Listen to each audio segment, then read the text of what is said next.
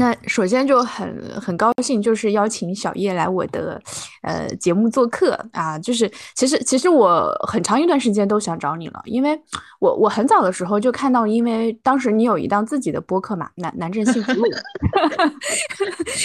对对，然后我也看到，就是呃呃，你也参与了很多其他播客的那个录制，对我之前都有都有听，就是因为其实呃韩国文学这块。还挺小众的，就你想听点和他有关的什么东西，或者读一点和他有关的什么东西的话，就不太好找。所以就是兜兜转转，就是总总能发现，哎，这里也有小叶，那里也有小叶。对，但嗯，我我也觉得就是，嗯，因为大家都会问，其实我好多地方都会问我差不多的问题，嗯，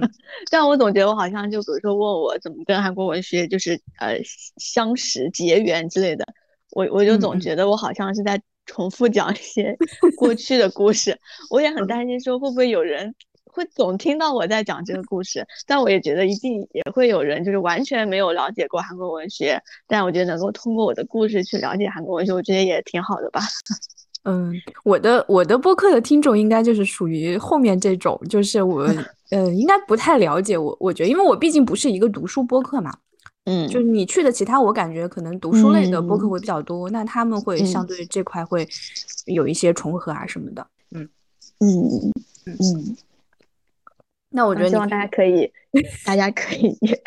希望大家可以通过今天节目，就如果能够对韩国文学产生一些兴趣，然后开始读的话，我觉得是很好的一件事。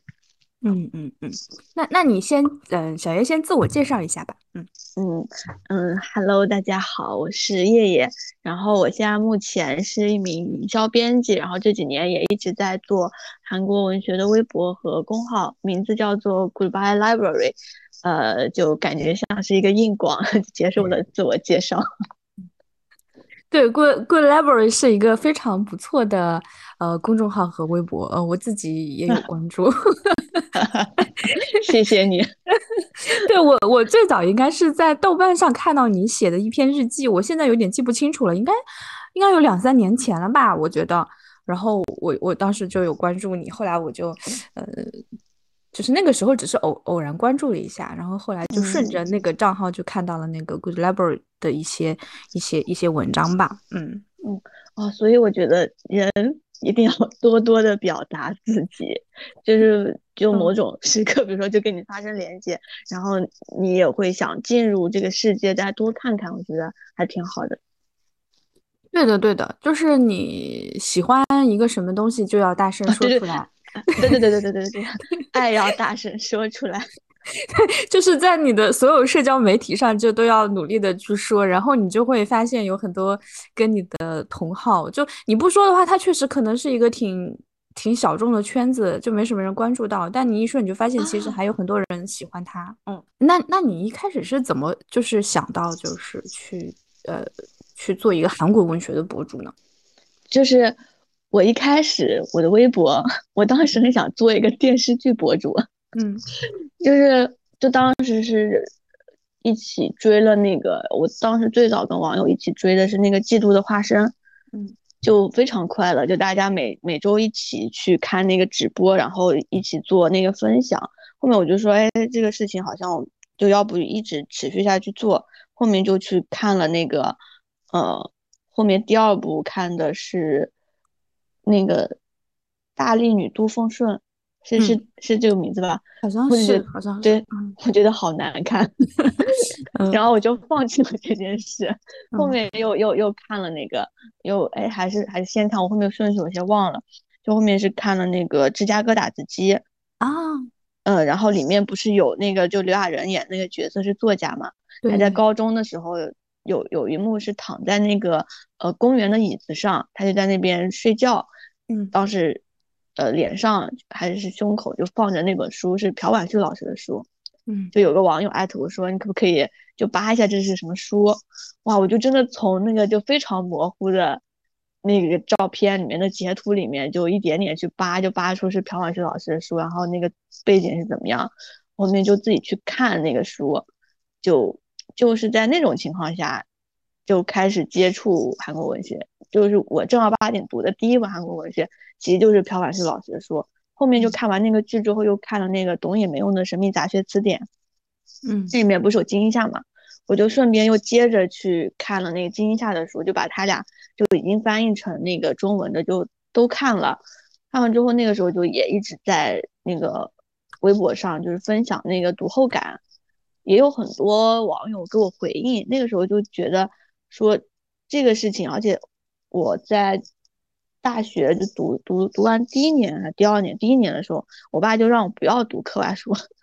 他让我好好把专业书读读读读好，所以我就大概有四年还是五年的时间是完全没有读小说这样的作品的。我就在读那个朴婉思老师书的时候，我就真的觉得一下子活过来了，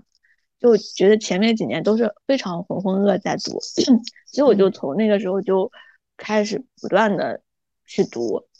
就就这么一直读下来了。嗯，哎，插一句啊，就是我看到你之前有发一些刘亚仁相关的东西，我想说，我非常喜欢他，我特别喜欢。哦，我跟你说，我到现在，我就一直有一种感觉，就是刘亚仁是我的好朋友。我也觉得，我总觉得我要见到他的话，我们会一见如故，有说不完的话。这还挺奇怪的，我觉得那个时候可能是就他刚好就他那些作品那个时期刚好是让我说从那个。从从医学生，然后转变成说，我有意识的时候，我要去做一些我自己喜欢做的事，好像他是陪我过了那一段时光，我觉得他很特别。哦，后面还有就是我当时是，我是一七年看那个剧嘛，然后是一七年，然后喜欢他，嗯，我就一七年的时候，其实是我就是从我们从本科到研究生，然后我们研究生是要在医院里面规培，就是我去规培的第一天，他那天还做了那个 ins 的直播。直播最后他还就是对着那个，他是在那个呃开开车呃车上就对着那个窗外比了个比了个大拇指，我就觉得他在给我加油打气，就有很多有很多这种瞬间。我那时候还给他跟那个那个，哎呀，那个叫什么我都忘了，就是芝加哥打字机女主角叫什么林林秀晶，嗯。呃林秀晶，然后还给他俩做过应援，就是我们那个医院门口不是有那个蜂蜂巢的快递柜嘛，我还买过那个快递柜的屏幕，对对，那时候可便宜了，只要一角就是一块钱都不到，还是还是最后花了两块钱，就特别便宜，我还给给他们俩过生日的时候 买了那个屏幕，嗯嗯嗯。就跟以前那种电梯广告一样，也也挺便宜的，就是办公楼办公楼那种电梯广告，好像也是一块钱还是怎样？我一直以为很贵啊，没有没有，我对我之前有打听过，还动过这个心思，但是最后觉得，因为因为我当时喜欢那个明星很小众嘛，我觉得我要一搞，可能可能全栋楼都知道，人都觉得是我搞的。我说你说我要弄个周杰伦，应该怀疑不到我头上，但是当时我觉得搞的话就会太明显了。真的，但是你觉得你搞了是不是也挺好的？就是刚刚前面不是说爱要大声说出来，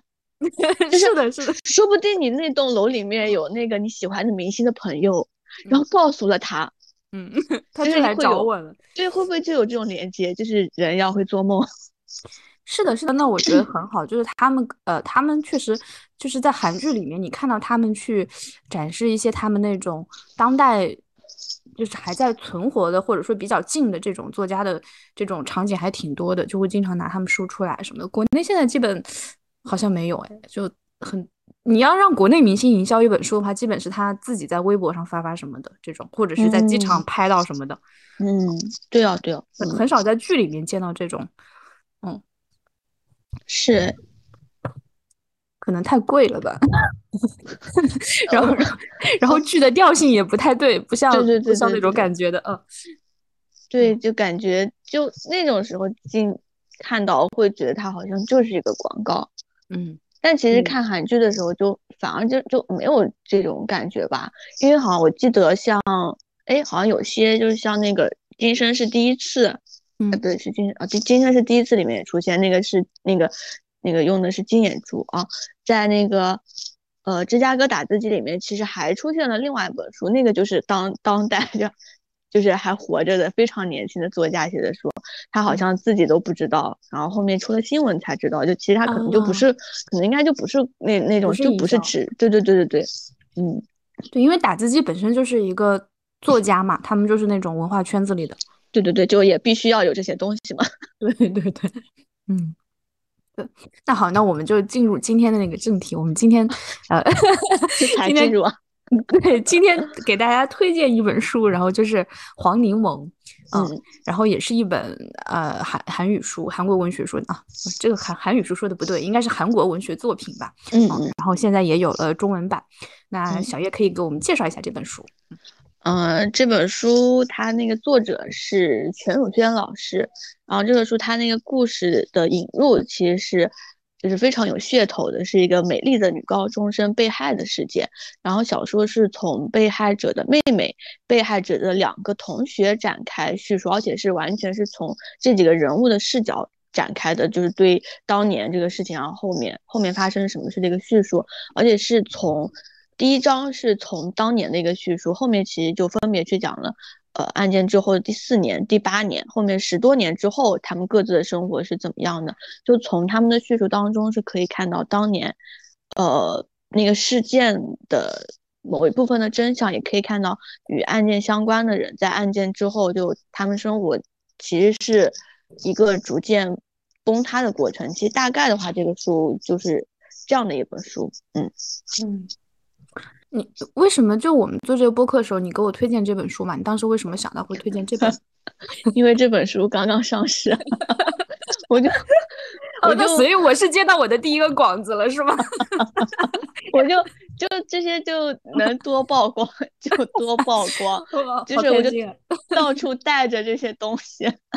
就是能能带上就就带上，就越来越多人知道嘛。就是大家不管通过什么样的途径能够了解到这本书，啊然后其实这本书当时我做了推荐，嗯，就是我我看到你发了，是是 Good Library 那篇是吗？啊，这个是就是我就是我去年读到之后就向编辑推荐这本书，我现在。我现在有点记忆模糊，都一直在怀疑是不是真的我做了这个推荐。但他那个书是我借给他的，嗯嗯嗯嗯嗯，就就是其实还是有一些渊源在的吧。就我当时读完这个书就很很受震动，就前面说的那个，就刚开始以为是噱头那个悬疑案件，但后面读到后来，整个读完的时候，我觉得其实是就是深深的无力感，就就是这种感觉，就觉得哇，就是活着的人真的。太痛苦了，太太无助了，就是那种感觉。然后我我前几天的时候又重新看了一遍嘛，我就看完之后，我就我是我因为下午要开会，然后就想再聊一聊这个书嘛，我就大概中午的时候就连着下午就就一会儿看完了。看完之后，我就我去开会的时候，他们就问我怎么了，就是我肉眼可见的，就是又陷入那个那个书里面。我就在跟他们沟沟通的时候，就是就看着是真的觉得人间不值得，嗯，就会有这种感觉在。前几章读起来就是会有点跳嘛，因为你读了三章，马上发现就是他每一章那个视角都都不是一个人，然后嗯，你才知道是怎么回事，然后再接着往下读就好一点了，因为你已经适应了前面的那个，就是一直一直在换这个每基本是每一章换一个这这个视角的这个节奏，嗯嗯，哎，那其实我读第一遍的时候。我就读到中间，其实后面就几就是他们已经三个人就都出现过了嘛，然后就后面又出现一轮的时候，当时就其实有一些，就是有一些疲惫，就是有些莫名其妙，嗯，而且他其实是当时我第一遍的时候，其实没有意识到他是有时间跨度的，我就还去看了，我就我今天有看到那个我的评论。我就说人物那个转换非常莫名其妙，虽然我也现在根本不记得我在说哪个人物变化莫名其妙，但我现在就能够理解我当时说那个话，可能是我没有注意到那个时间其实也是有变化的嘛，就随着时间那个人物就自然而然有了一些转变。但当时我读的时候，我就会觉得说啊，怎么这么短的时间内做了个转变？是不是你就是为那个最后做铺垫，对你所谓的真相做铺垫？我当时那个感受就特别不好。但我 自己读完之后，我就完全忘记了那种感受。然后这次重读的时候，就确实他在每一个人的那个叙述里面，其实还是留了一些悬疑，然后可以再去拼凑出另外一种真相。我觉得是，嗯，就稍微提一下作作者吧，就是哎，之前有翻译过他的作品吗？国内没有，完全没有。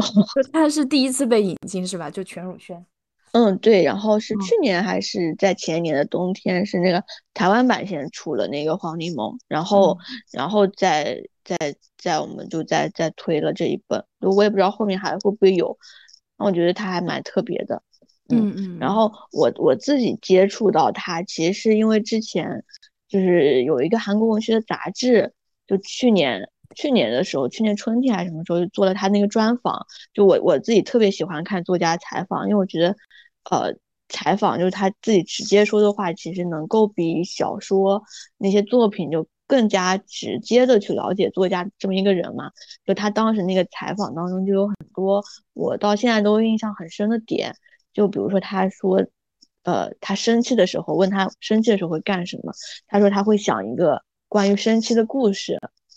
呃，还有就是他说他坐在咖啡馆或者图书馆的时候，就会去记那些，呃，就是非常奇怪的人或者他们的表情。他说如果对那些人产生好奇的时候，就就是新的故事就诞生了。就他的那个创作谈，我觉得是给我留下了很深的印象。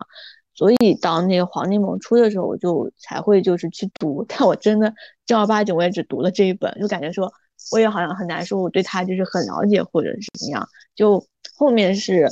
就。出这个作品，然后不是也会有那个作家简介之类的嘛？就后面就是在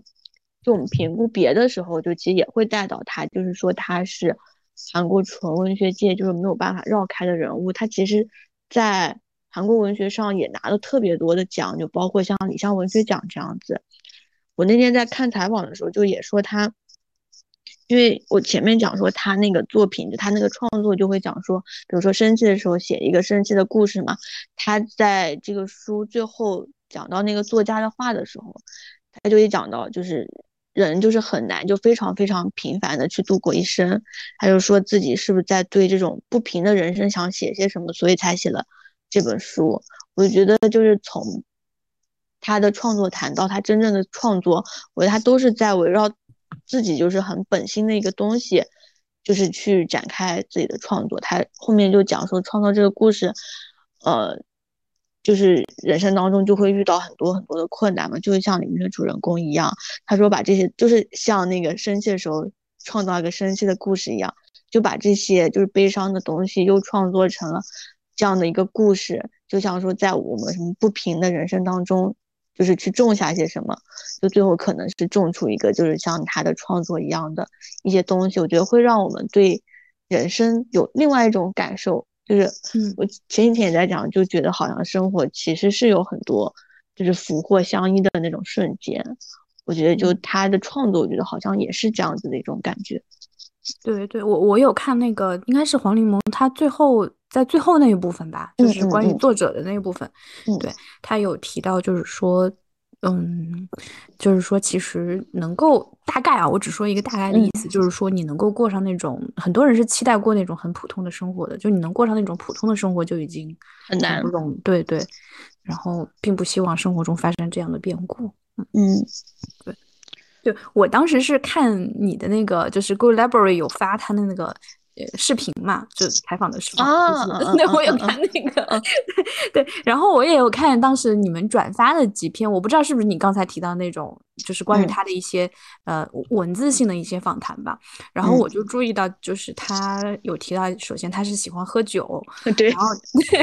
然后他喝酒的时候他会做下酒菜，然后他做菜其实是做的呃蛮好的，就是手艺蛮好的一个作家。我就我就想到我当时在读那个书的时候，就以那段就。是，嗯，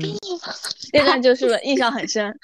就是就我想到那个煎，我不知道你想到看到那个煎鸡蛋没有？就是那个咸蛋的妹妹，嗯，他们对对对，多燕去他们家里的时候，然后那个我我找一下那段，就是因为多燕她是一直长期在在节食嘛，她就为了和海海海燕一样，她就要整容啊节食什么的，她几乎都不怎么吃饭。然后那个那个嫌饭的妹妹就说那个我呃说那个一个半球撒盐一。对，一个茄手，对几张番茄酱，我们两个啊，每天都是这么吃。然后那个多燕就我咽下了口水。他那里面就他好像就别的作品里面就会都会讲那个什么喝酒的那部分嘛，但这个里面就只出现了一次嘛，就是出现了一次，就采访的时候就也也提到他好像是我有点记不太清了，是不是他之前说过？哦哦，不对不对，是是说。在这个这个作品当中，就是其实主人公就你很难去想象那些人喝酒的场景嘛，所以就出现了那么一次。他说这是他最后的底线，就是还是让酒出现在这个作品中，哈，大概是这个意思。就我觉得他就很有意思。对对，我我我不知道为什么，就我当时看他那个采访视频的时候，我也觉得。就 很亲切，好像也是我的一位好朋友。对，看看起来就是个好人。对，看起来就很想跟他聊天，呃，然后就觉得这个人如果写小说的话，一定是我想想读的小说。嗯嗯嗯。哦，然后他好像之前还写了很多那种社会运动的小说。嗯，不知道就以后有没有机会能。这个有点难了。应该应该没有。这个这个估计就很难了啊。那，对对。就是终归他一开始是有那么一个噱头的嘛，所以所以你当时你一开始读第一章的时候，你对凶凶手的猜测是什么呢？就是我自己有点记不得我读第一章时候的那个感觉。就我刚刚说我是去年读的嘛，就是读第一章的时候到第二章、第三章，我其实一直都在试图去跟上那个书的那个节奏，就它是不断的在变换的那个时候，就是好像我是到。到后面的话是觉得人物一些变化，为后来到最后到真相那部分，我就好像其实是有点像在被全汝轩牵着走的那种感觉，就是跟里面的人物那种情感也有一些共共共鸣。但我确实，我第一章的时候都完全没有来得及去想那个凶手是谁，嗯，然后就是慢慢的从。死掉的那个人转移到活着的人，到最后我自己的视角重点其实就是跟多燕一样，就是来到了万宇身上，就完全忘记就是我要去找那个凶手到底是谁。那就是我我是这么一种感受。那你在读的时候，你有去猜吗？我我当时觉得就是那个那个男生，那个男生叫什么来着？就是。都不记得名字的那个男生，就不记得名字，就是书里面没有出现过他视角的那个男生，一直是旁观者去描述他的那个男生。嗯，因为就有有点好像就是，会不会觉得有一种反着来嘛？就第一章就看起来特别像，就是被审审审问的那个嫌疑人，就又特别可怜，就特别像个嫌疑人，就可能也会觉得说，那其实是不是就不是他？就好像也会期待有这种反转在吧？对对，而且就是你一开始他虽然是多燕的一个想象嘛，但是呢，就是就你你是读到后来才知道那是多燕的想象，刚开始你不知道那是多燕的想象，对，然后。然后就是通过那个描述就觉得就是这个姓韩的这个男生，就是这个少年中学生，他他真的表现的太太像一个木头了，就是有一种特别迟钝的感觉，然。后就觉得他更像是一种很就是。他不像一个坏的人，他更像一个就是说他的被被摆布的人，对，就像一个木偶一样，就没有什么没有没有什么好，也没有什么坏，就是一个很很迟钝、很愚钝这样的这样的感觉。然后，嗯，好像就是因为正正好因为他很笨，所以就是把这个东西加到他头上，嗯嗯嗯，就那种感觉吧，就是可怜的底层人，就就好像是那种，就就就确实是很像那种。就是文学作品当中，就是电影当中，就是会出现那种形象，就也就是也也像现实生活中一定会有的这么某一种场景，好像，嗯嗯，对。那你最喜欢哪个角色呢？就是我觉得，就是比起说喜欢，我觉得就是就是更多的是心疼，嗯，就我就觉得是对，因为就是读的时候那个视角是多燕嘛。多燕最后的视角其实是落到那个万宇那个身上，所以我觉得好像就跟着他一起，就对万宇好像有更多的那种心痛。就是我觉得我自己最喜欢的那个片段是，就是就是斜阳，就是整整最后那一整张，我觉得就像电影场景一样，就是黄昏时分在工厂里看到就是工作的万宇，我就会想象到那种黄昏，然后工厂的灰尘。就肯定也有那种光线透过窗户，我觉得就很有想象的空间。就是万宇他那个故事，就是在被当做呃嫌疑犯就很多年嘛，他好像就是像你说的一样，就像一个木头，嗯，就是他没有那种歇歇斯底里的状态，但他心里面究竟想的是什么？就他的故事到底是怎么样的？我觉得书里就只展开那么一部分，而且因为是分开叙述的，所以其实都是那种不连贯的，就是你需要去拼凑出他到底是经历了就是怎么样就是悲惨的那那种生活，就整一个都是被弱化的嘛。我觉得就这种感受很特别，而且后面其实他唯一就是让他整个人身上有一些那那种就是光的那种感觉，其实就是他在讲到那个泰林的那种时候嘛。就那个时候就有一些光，然后最后所有的光都没有了。就他包括最后那个斜阳的那个所有场景，对他来说都是一种结束，就不可能再出现那个时候。我就觉得就就就还挺心痛的。嗯嗯，对的，因为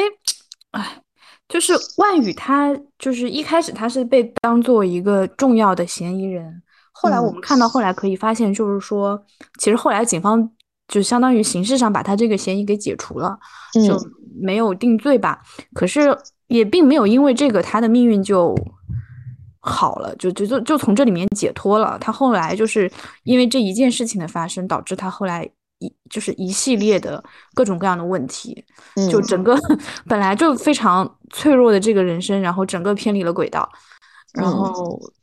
就是通过后面不同的这种视角拼凑出来，可以看到他后面的一些，然后以及他后面的那个家庭，就是他的妈妈和他的妹妹，还有他那个呃莫名其妙的爸爸。然后，对，就是你是慢慢的把，就我一开始刚开始发现，就是因为他第二次出现就是上西找不是，就是那个多燕找到他们家的时候，嗯嗯，对你你本来以为那个时候就已经到了一个。就悲惨低谷，低谷了，就觉得哦，就这样了吧，已经很惨了。然后发现啊，不是，它永远还有一些超出你想象的地方啊。嗯嗯，对。但又觉得那个就可能是一种常态，所以我到最后觉得，我我就会觉得好像一切都是没有意义的。对，就韩国这几年就是这种类型的东西还挺多的，像那个电影就是《寄生虫》，还有《燃烧》，它都是讲这种。阶层问题的，然后不知道，我觉得这个也也也蛮适合拍电影。他这个，嗯嗯嗯嗯。但其实我自己在读的时候，我其实就我就觉得好像他们都是嗯特别活生生的人，而且我其实我我自己我觉得我读阅读的时候，好像就是我我对之前我会觉得我对女性那方面我好像也是有有些迟钝。然后刚刚讲说阶级，我觉得我对这个书。我我就我也看到别人有在说，其实是有阶级问题嘛，就比如说你会说像，嗯，像燃烧，像寄生虫，它会有这种分层的东西。但我读的时候，我就真的完全都没有想到这些东西。它里面怎么说呢？就是它里面另外一边的人太太点了，就是泰林，泰林他们是另外一种人。嗯，韩万宇是另外，就是韩万宇是一种人，泰林是一种人，他们就是。两条没有焦点的线，然后在那天晚傍晚的那个摩托车上有一个短暂的交汇。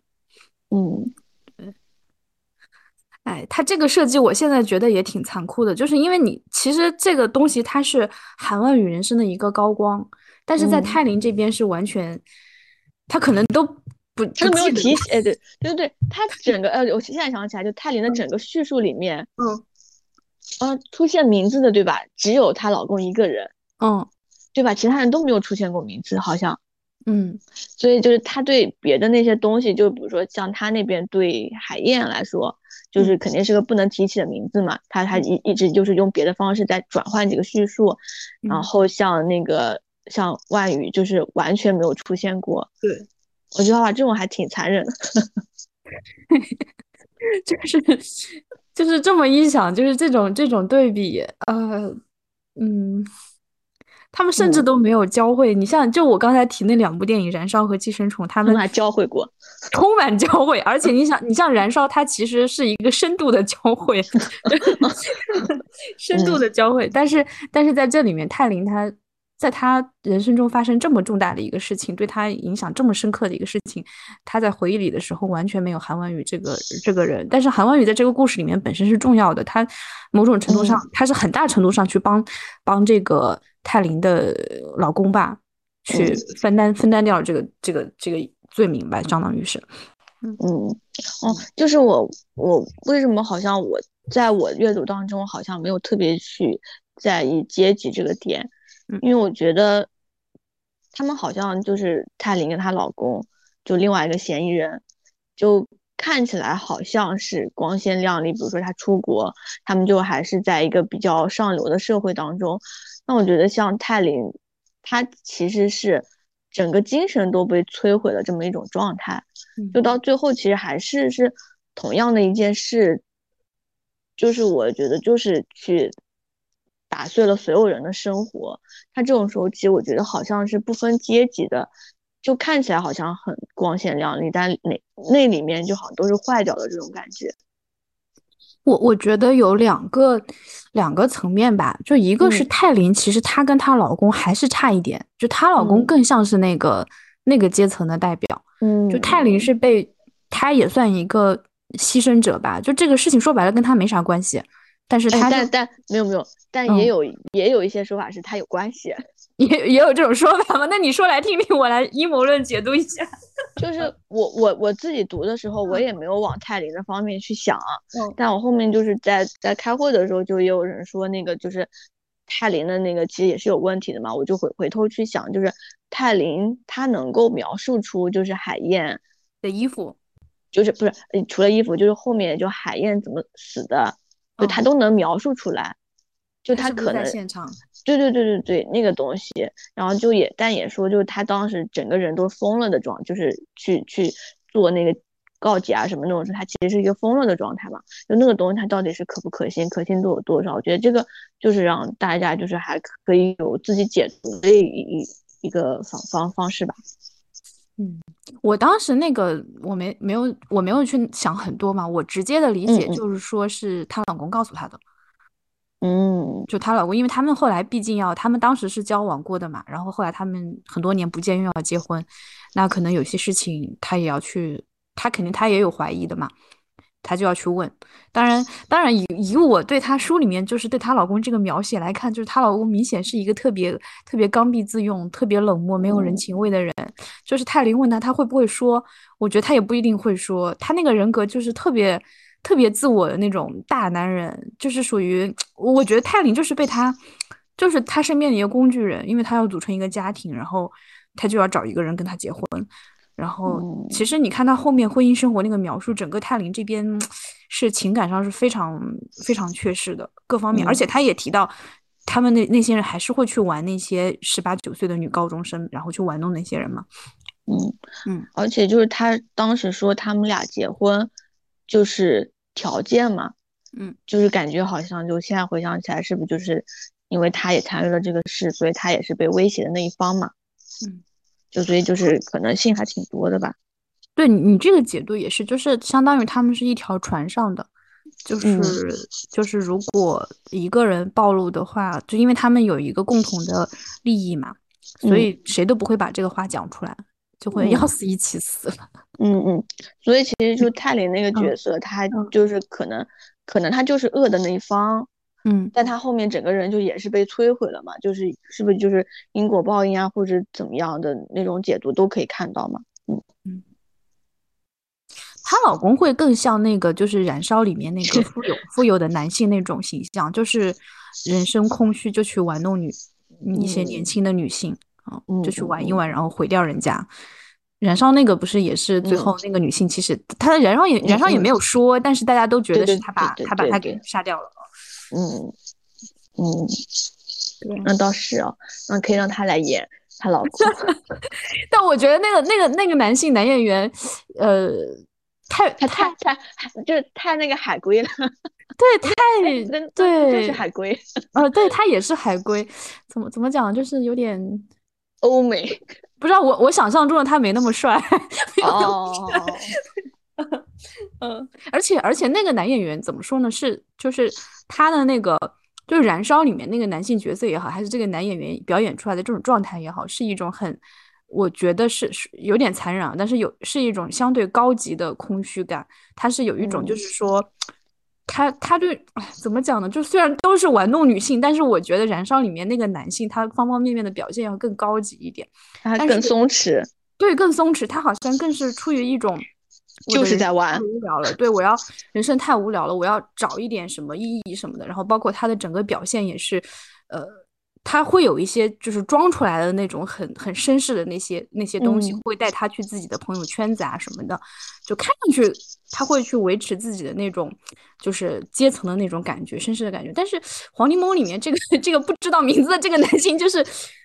我觉得他就是一个无聊的高中生。然后他后面虽然长大了，但我对他印象一直停留在他高中的时候去。就是就是那种感觉，就是去酒吧里去玩女生的那种那种感觉。我觉得就很奇怪，他那个就是笔墨也不多，嗯，但那个人就感觉还是立起来了吧，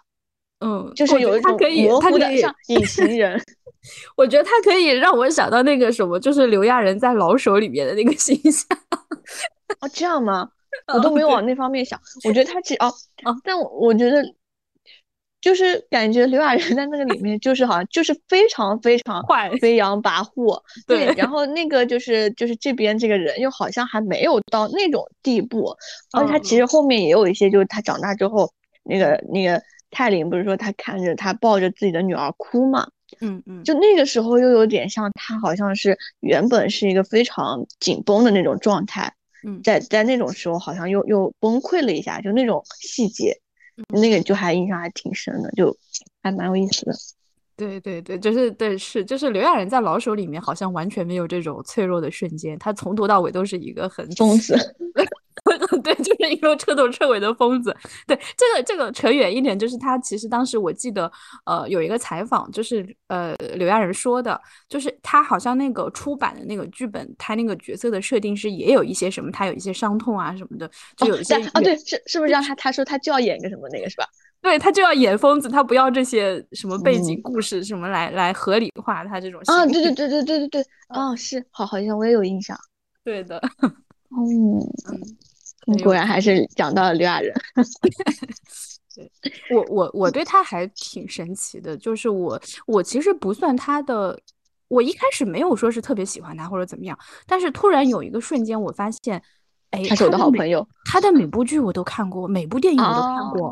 就我没有说是因为这部电影有他我就要看，但是时间一长，我发现，哎，怎么他作品我都看过，然后后来我就注意到，然后就去看他的访谈啊，包括他自己。他之前做的，他之前自己做过一个访谈类的综艺，就是那种观点类的。哦，我知道那个，什么走四方，对，名字很难念的那个。他找了一个韩国的国师，对，所以我也只能说走四方。对，前面太难念了，前面对，嗯，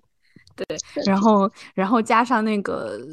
就是包括呃，雪莉去世的时候，他也有发发声嘛，还有新新冠的时候，嗯，对。对，就所以就是对他形象会越来越立体吧，嗯嗯嗯嗯，所以成为了朋友，对，所以我们就是好朋友了，对，很神奇啊，嗯，就不知道什么时候见到他，嗯，对，然后。然后哦，你说的角色的话，就我我之前微信有跟你讲嘛，就我我会很喜欢多燕这个角色吧，嗯嗯嗯其实某种程度上来说，喜欢他是因为对他的描写最多，你最了解他，嗯，所以就会特别容易代入。然后，嗯嗯嗯，确实，你作为一个普通人来说，我觉得这里面的角色你最有共性的。就是就是多燕，你多燕一开始是呃上戏描述多燕嘛，就是一个很活泼很有活力的女高中生，然后很用力，然后会自己写诗，然后她呃嗯嗯嗯，她的外貌是很普通，但是她又活得每天很开心，好像很快乐。我就觉得就是就其实就像我一样，就是一个普通的女高中生的那种状态，然后也就是对对文学啊对生活啊其实充满希望。虽然你很普通，但是你仍然就是很想去。呃，用力的 去去感受这些东西。那你这么一说，还真的是啊，是不是？就我我最开始多燕那个形象太迷人了，就是一个呃学妹每天缠着他，然后特别活泼，然后然后就会去去分享他们写的诗。虽然他那时候写的诗也也不是很好，但是还是很用心。嗯，对的，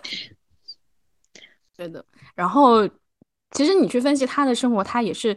长期被。妈妈忽视嘛，就妈妈明显是更喜欢海燕。虽然海燕海燕是很美丽，但是海燕，你你去读下，你觉得海燕有什么人格特点吗？我们也不知道，也是一个很模糊的人，也也就是就不知道她她的美丽掩盖了她人格的其他方面的一切，就其他就就是非常弱，没有什么没有什么能够让人记住的地方，然后就是美丽。但是这种情况下，就是多燕这么有活力、这么有个性的一个人，妈妈还是就是把她的全部的注意力留给海燕。但是即便多燕是这样的原生家庭，她还是在那之前那件事情之前，她也是活得很开心的，然后也也是去尽力的去去照顾姐姐，然后去完成自己的学业。所以我当时是就是啊，后来看到那些事情是有一点心疼，很心疼这个人的。他后来经历的那一系列变化，就包括整容之类的。嗯嗯，我我觉得就是姐姐那部分，就是我当时就前几天写写写长评的时候，我就觉得是姐姐留下了一个空位。嗯，就是大家好像一定要去填补掉那个东西。我觉得像那个多燕，就是肉身去填补那个空位。嗯，就是比如说去去整容啊，去整容就变得更像姐姐这样的，然后要去嗯。复仇，我觉得他其实也是想夺回自己的人生吧。然后就另外一方面是妈妈那一部分，就妈妈她就是也是因为有那个空位，所以多燕后面不是又去弄了一个恩惠出来嘛，就是又去填补，就是妈妈的那个就是对姐姐那种空位。因为我我前面是因为我看的那个就是另外一本书叫做《怨》，就她也是就是里面是姐姐为了救那个妹妹，所以就姐姐就是去世了。然后妹妹活下来之后，就是她一直是她妹妹，其实是一个是一个火灾当中的幸存者，姐姐就是在火灾当中就救了她，但自己丧生了。那个时候就是那个时候，我觉得她那那个家庭当中也出现了一个空位嘛，但那个就是还算正常，就比如说大家就会一直就特别照顾这个妹妹，就比如说家里就只有那么一个孩子，虽然也会怀念那个。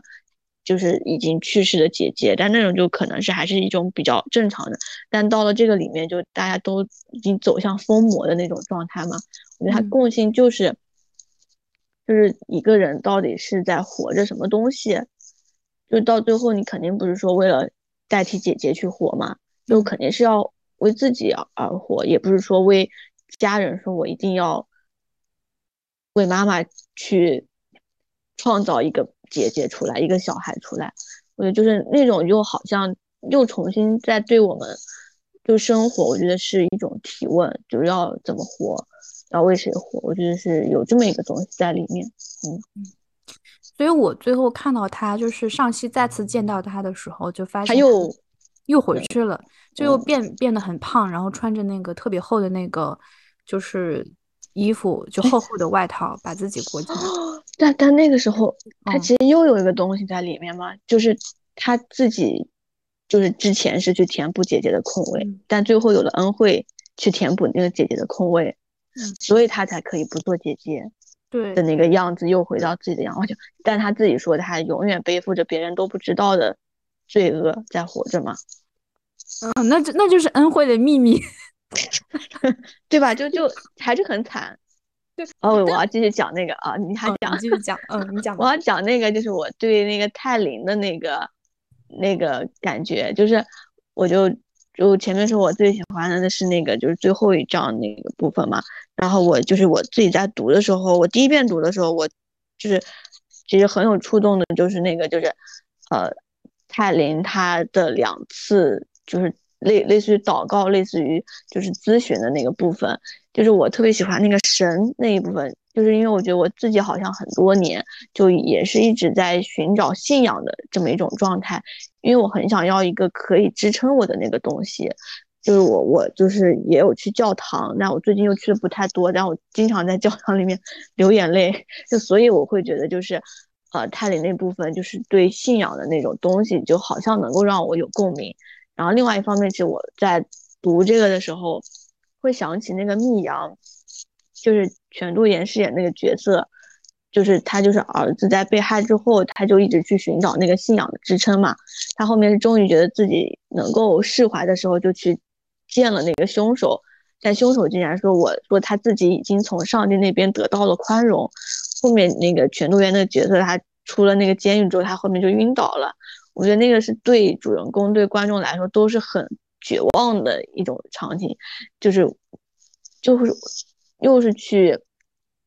对宗教发问，就是宗教它是不是万能的？就是难道它也可以宽恕恶人吗，所以就像《黄金梦》里面，它其实也也有出现类似的对比。就多燕，她是姐姐那个案件的受害者，她其实整个人都被毁了。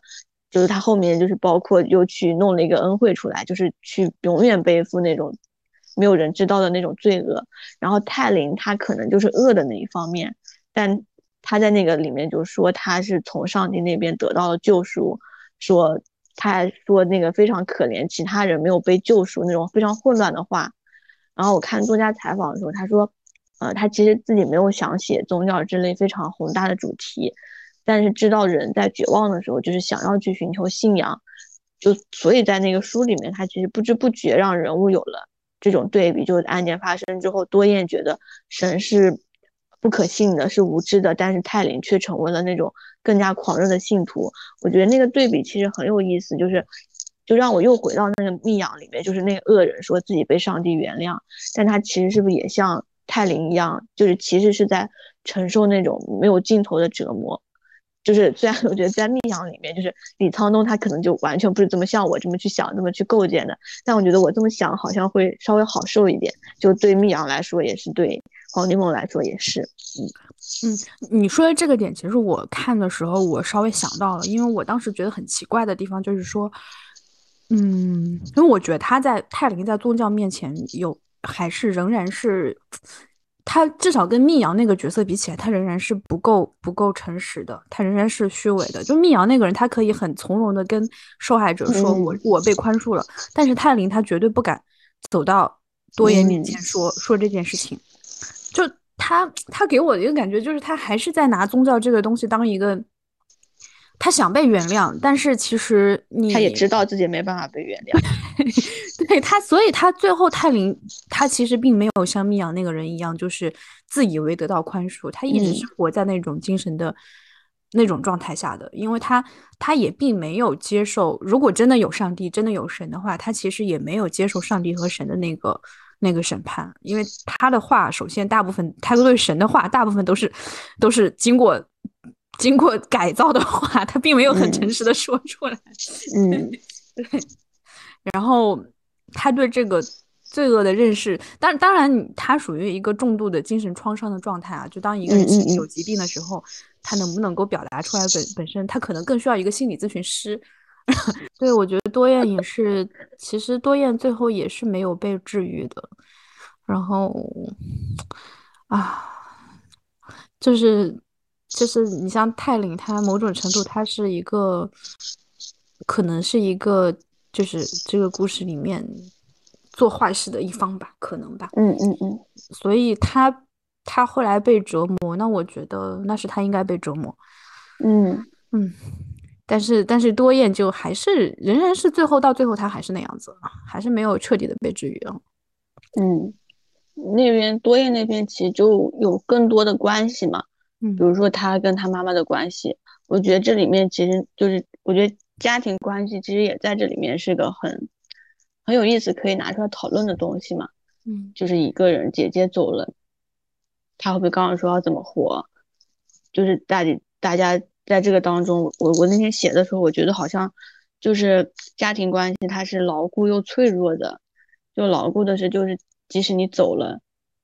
就是那种家庭关系，就是就是永远会记得，就其实会比其他人就是会记得更深，影响更大。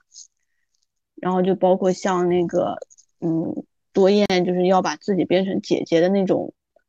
就非常莫名其妙，就不是莫名其妙，就非常让人家。让大家觉得很痛的那种牢固，然后也会觉得很脆弱。那个脆弱，我觉得就是，就是好像比如说妈妈只看到了海燕，嗯，但竟然就是让多燕去在这个过程当中去，去毁灭自己，就那个又觉得是非常脆弱的。就包括那天说，就是呃，多燕就好像后面承认说自己不爱姐姐，就是那种东西，我觉得他又有很脆弱的一面在。我我对我那部分确实是比较有共鸣的，因为就大家默认血缘关系肯定是很坚固的嘛，就你们是母女，你们是姐妹，那你们一定有很强的一个情感连接在。但是我后来就会觉得是血缘是没有办法选择的，就是你你只是恰好跟这些人建立了关系，然后，就我我有时候会觉得我自己吧，就是我虽然没有姐妹啊，但是我我总是会觉得，就是如果让我妈妈她。他自己去选择一个女儿，他自己在实验室里面，就是比如说去调配一个什么什么什么什么样的基因的构造，然后就生一个女儿。我觉得一定不是我这样的，就绝对不是我这样的人。就所以所以那个时候是就是某种程度上能体会多燕的感觉吧。嗯嗯嗯。所以就是感觉就是牢固，就莫名其妙的牢固，又莫名其妙的脆弱。好，那我们聊一个开心的话题。我们改变一下沉闷的气氛，聊一个开心的话题。就刚才已经我们对那个最最不重要的男性做了一系列的分析，就是如果他是呃，就是拍成影视作品的话，谁来扮演他？那我们来分析一下其他重要的角色吧。嗯，就是我觉得我就是对演员、影视剧好像都不是太熟悉，但是我其实就是很快想到的多燕的那个角色。嗯，我想的是朴素丹。哦，嗯。嗯，就是我觉得他看起来好像很普通，但是就我又觉得他身上有一些韧性，但我根本不跟他不熟啊。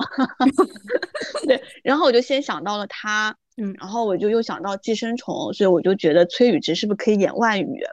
哦，对，然后我就就在想的是那个海燕要谁演，就是又是就海燕就永远的高中生嘛，就是又破碎又美丽又又又清纯。然后我因为我看的电视剧什么都不大多，然后 然后我就想起了那年我们啊，就是 就是男二第一次见到女主的时候，就是那高中的开学典礼，嗯，然后就刚好那个多美那个角色就是那个那个那个那个发绳就突然间断了，嗯，然后他就一下子被那个多美的那种美丽打动，我就觉得那个时候那种。就在那个电视剧里，就是那个多美的那种美丽是，就是年轻有生机的。但我觉得她的演技就一定也可以演出那种海燕的美丽。只不过我觉得她就不算是那种第一眼那种绝美的大美女。但如果 金多美可跟崔宇植可以二搭，我就非常可以。然后其他的角色我就就就就没什么想法。多美其实呃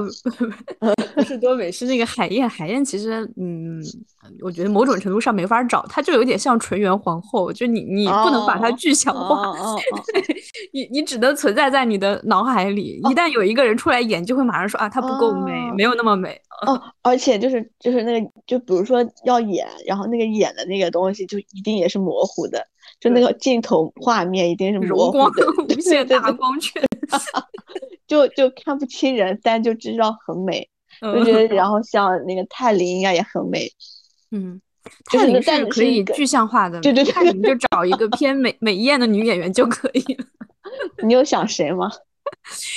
泰林，我我也是这几年看韩剧很少，尤其对他们新生代，我觉得那个谁可以，就是你我我这个没有什么特别的原因啊，就只只是说就我自己心目中觉得很美，就这一条标准，我觉得那个谁很美啊，金智媛，嗯。哦，嗯，但我觉得金智媛就是又，哦，好像也行，但我觉得那个就是泰林的脸，在我想象当中会比金智媛的脸大很多。哦，我我就是觉得金智媛太漂亮了，就是没什么特别的，就觉得她太漂亮，长得太漂亮，而且她之前演那个，嗯，太阳，呃，不是太阳会议，太阳会议演。呃，Rachel 对 Rachel 就是那种女高中生的形象嘛，就那种感觉很刻板的女高中生形象。嗯嗯嗯，哦，那倒也可以，但我总觉得就是哦，可能是因为那个泰林他他那个就整个那个故事当中的叙述，就他第一人称都是一直在说，一直在说，就不停的说嘛。那个东西就好像那种就是有点像就是影视里面那种特写，就整个头。都在那个屏幕面前跟你说话的感觉，所以我 就觉得对，所以我会觉得那个头好像那个脸应该特别大，所以就刚才就觉得好像经纪人的脸不够大。那我们已经选角完了呢，都对，已经选角可以拍了，然后找李沧东拍就行了。我也这么想，就是因为我对那个导演我都不大熟。那我们刚才提到的像像《燃烧》啊、《密阳》啊，都是都是李沧东的嘛，对吧？哦，对啊，刘亚仁，嗯，刘亚仁属于他。刘亚仁其实他年轻的时候的时候可以可以演韩万宇，他以前不是老演那种贫穷男吗？对他现在太壮了，哎，他对他现在壮了，壮吧？对，年年龄也也也上来了，就是不对了。嗯，对呀，他他老早前演的那个《格斗少年》，就是万德的，其实就是贫穷男嘛。嗯嗯，然后话也很少，然后也很破碎。嗯嗯，我觉得这个其实很有画面感啊！就我我最喜欢那个企业羊嘛，就是画面感很有啊。那个画面我也很印象很深刻，就是那个上西第一次见到见到那个多燕，就是那个台阶。对对，就是那个一开始以为是半身裙和衬衫，后来发现是个连衣连衣裙。啊，上西，哦哦哦，对，嗯，哦哦哦，就上西那边，就是就是台阶啊，就是，嗯嗯嗯，那那有女生，她一开始以为上面是白衬衫，下面是黄色的半裙，走近她才发现是一个渐变的那种，嗯嗯，黄色连衣裙，就是看到多燕，嗯，那个是我们那一段是我们是我们示意的片段，啊，对，就很很精彩，嗯嗯嗯，就好像除了那里，其他地方没有那种。就是那么细致的那种外形的描写，细节的描写。哦，对，而且就就通过那些描写，你就可以看到那个人慢慢慢慢出现嘛。嗯，对，那个是我印象印象最深的片段，因为因为因为那边开头就是个电影了嘛。嗯，对呀，对呀，他以那种就是其实你像上戏作为一个旁观者嘛，他一开始就看到多燕，然后他就想想起了以前的那些事情。那就是从那边开始。对，可以开拍了，现在就可以开拍了。希望可以哎。嗯，对。啊，我们还没有找上戏的，上上戏不重要，其实。上戏，上戏，上戏。比如说在电影里面，他到底是那个，就是从他的视角展开的镜头啊？不对，然后还得找一个人，就普普通通的人，就普普通通的人就行了，就一个。一个女性就行。哎，我我我我觉得可以叫那个来演，我看看叫什么名字。我感觉好，我们已经在这边，就是已经是导演，我们现在准备开拍了。对，可以码了。那个叫什么的？我想想，我觉得可以叫申敏儿来演。啊，我想的也是她。嗯，就虽然很漂亮，但好像可以演这个。我跟怎么会这么巧？因为我刚才想的，我脑脑补的也是他。然后我当时既然为什么想到他，是因为我想他演他之前演过那个天呐，完完了，我那些